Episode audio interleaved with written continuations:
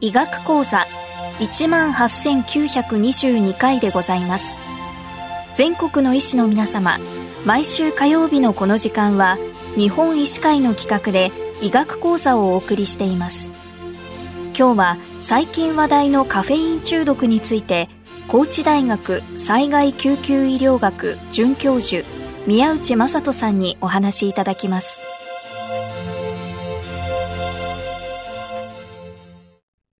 今回カフェイン中毒を取り上げさせていただきます。中毒の原因となる物質は、医薬品だけでなく、家庭用品や工業用品、さらにはサリンなどの兵器に使われる化学物質、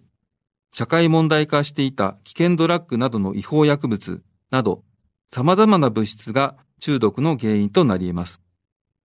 今回のテーマであるカフェインは、コーヒーなどの嗜好品だけでなく、一般用医薬品として総合感冒薬や鎮痛剤などにも含有されていますが、2005年に米国の人気エナジードリンクが本邦で発売開始され、コンビニや自販機で若年者でも広く購入できるようになり、さらにカフェインの錠剤が薬局でも眠気除薬の第三類医薬品として安価に販売されるようになった結果、自殺キットなどに使用されるだけでなく、長期服用による過量摂取、死亡例が報告されるなど、新たな中毒物質としてカフェインが取り上げられるようになりました。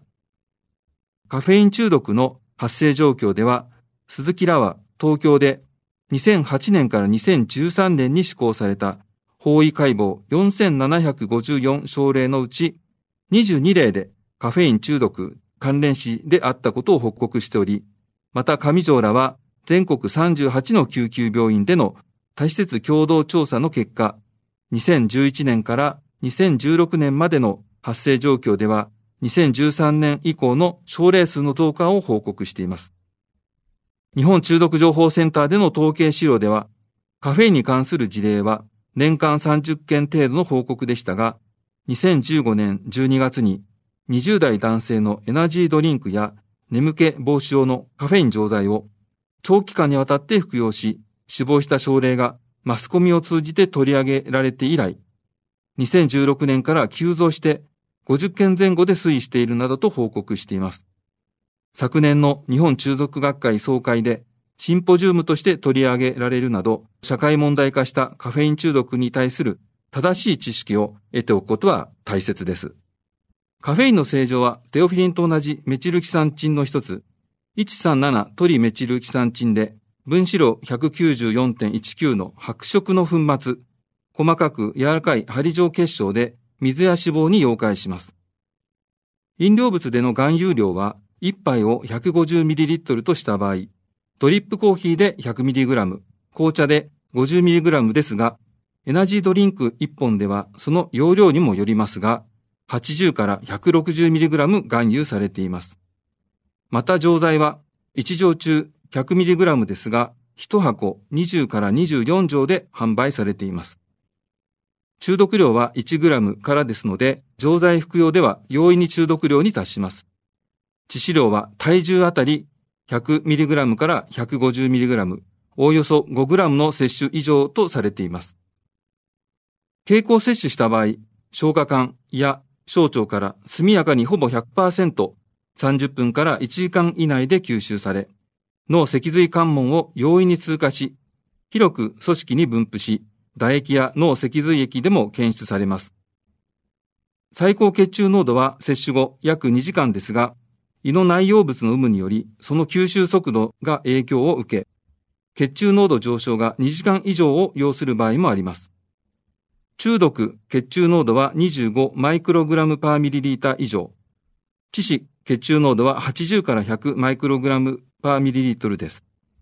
その後、肝臓のチトクローム P450 で脱メチル化され、84%がパラキサンチンに、12%がテオブロミン、4%がテオフィリンに代謝され、残りは尿中から未変化体として3から7時間で排泄されます。チトクローム代謝は遺伝子多形にも影響を受けるとされ、その代謝能には個人差があります。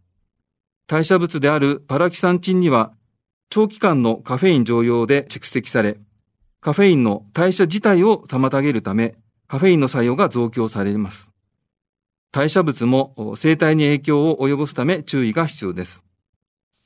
カフェインの半減期は4から6時間ですが、肝疾患の起用がある場合などでは延長します。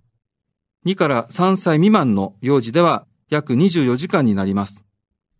さらに妊婦においては注意が必要です。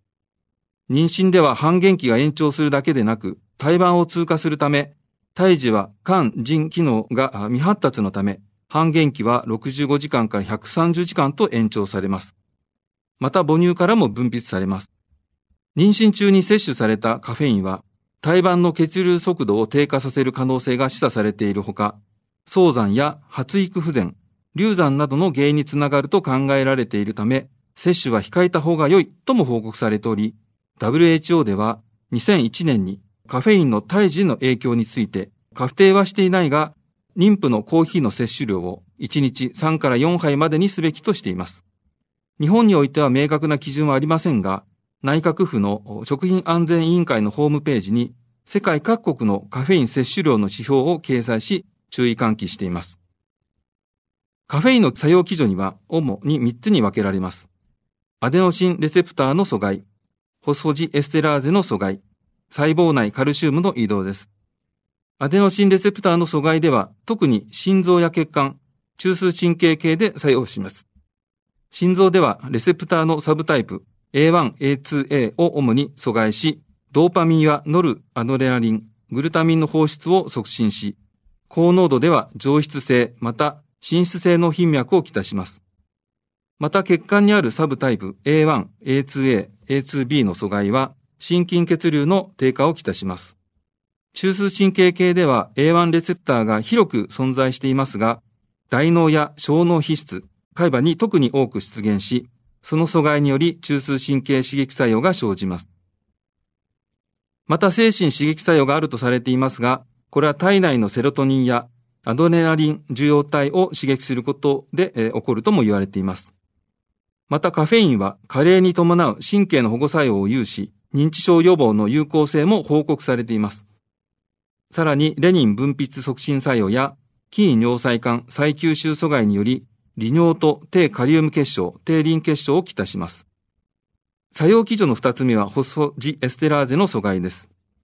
サイクリック AMP を分解するホスフォジエステラーゼを阻害するため、細胞内のサイクリック AMP が増加し、特にカフェイン濃度が高くなると、交感神経系を復活させ、ベータ1アドレナリン受容体の刺激を引き起こすため、筋脈や静脈が生じます。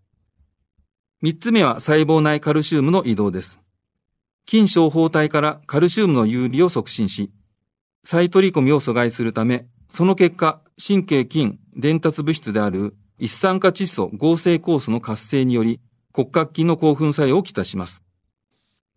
これらの作用により、カフェインの症状として、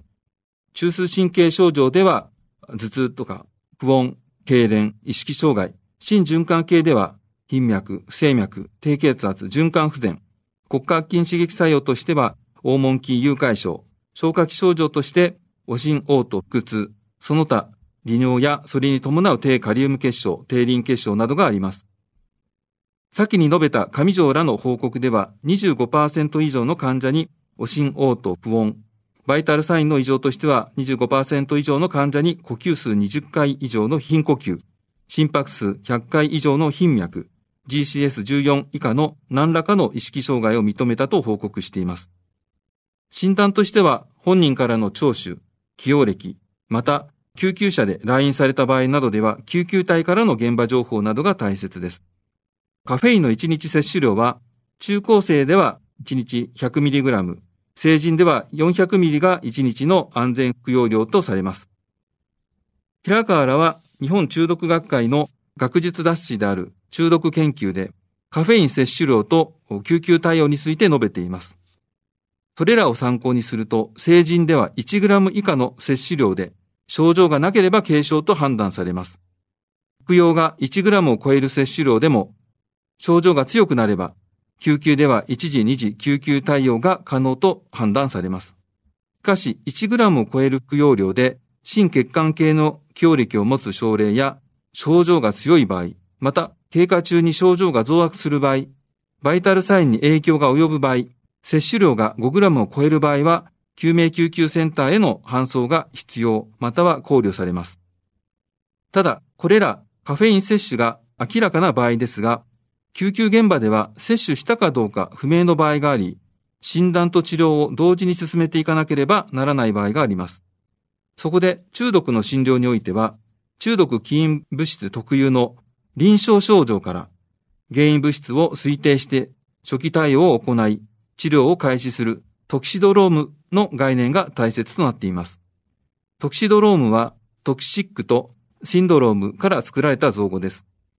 主に呼吸数や脈拍数、体温、血圧、意識状態、動向、粘膜、反射などの臨床症状から交感神経作動薬、抗コリン薬、コリン作動薬、オピオイド、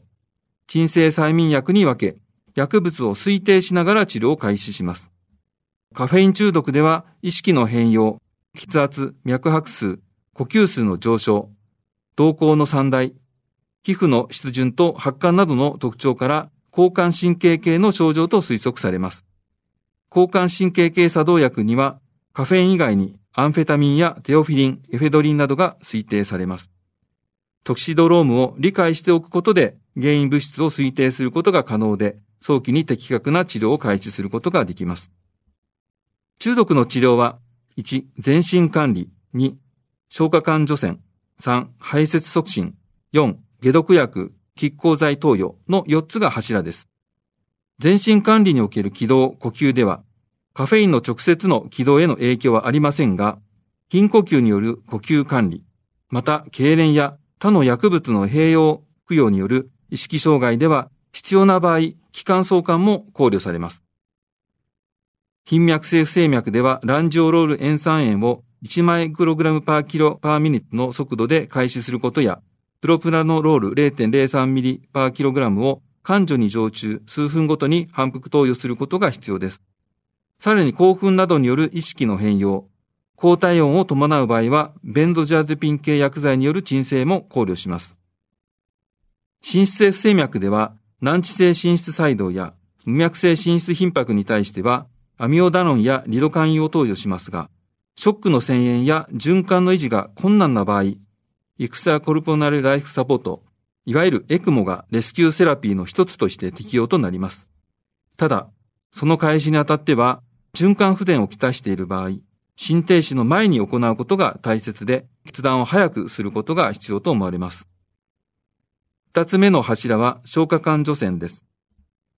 消化管除染は1997年、米国と欧州の中毒学会が発表した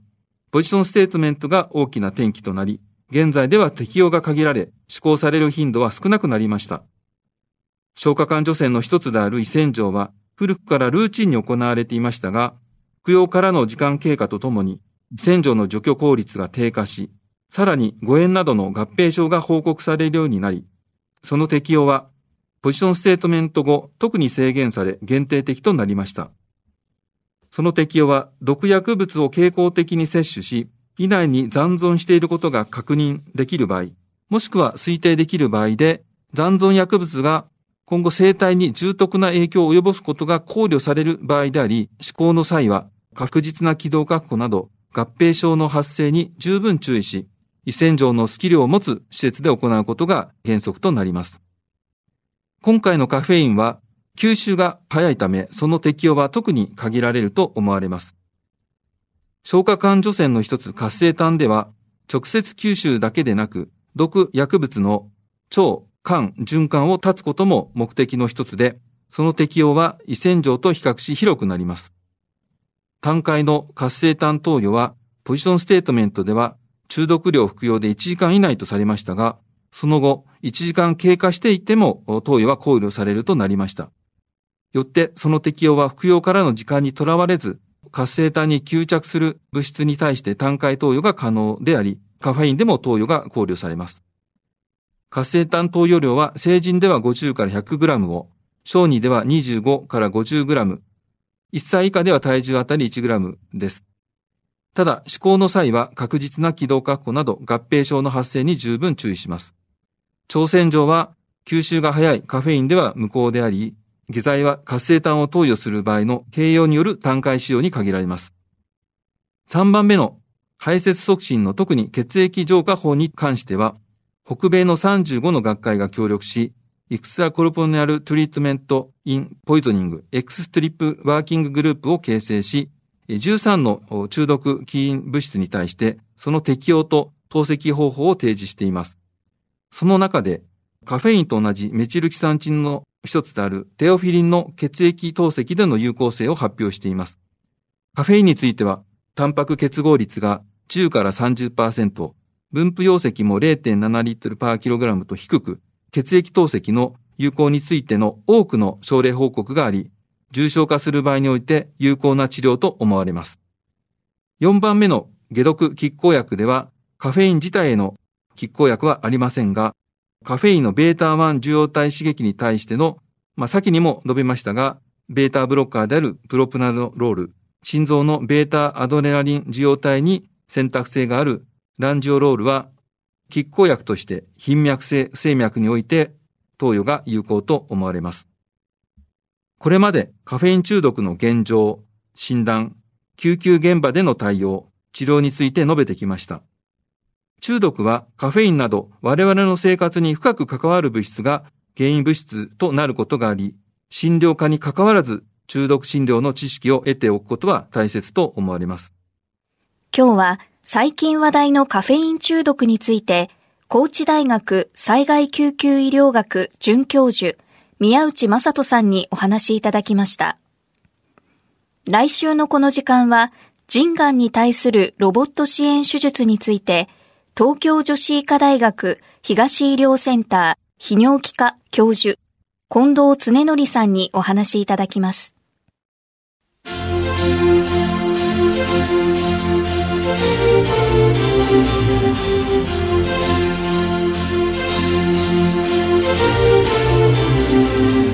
それではこれで日本医師会の企画でお送りいたしました医学講座を終わります。